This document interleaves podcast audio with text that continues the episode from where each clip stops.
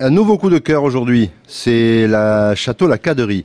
Alors ça, c'est un monsieur que j'ai rencontré il y a à peu près dix ans, plus de dix ans, hein, un propriétaire très sympathique, très ouvert. Euh, c'est travaillé en bio, donc il travaille en bio depuis assez longtemps. C'est au nord de, au nord de Fronsac, la Caderie.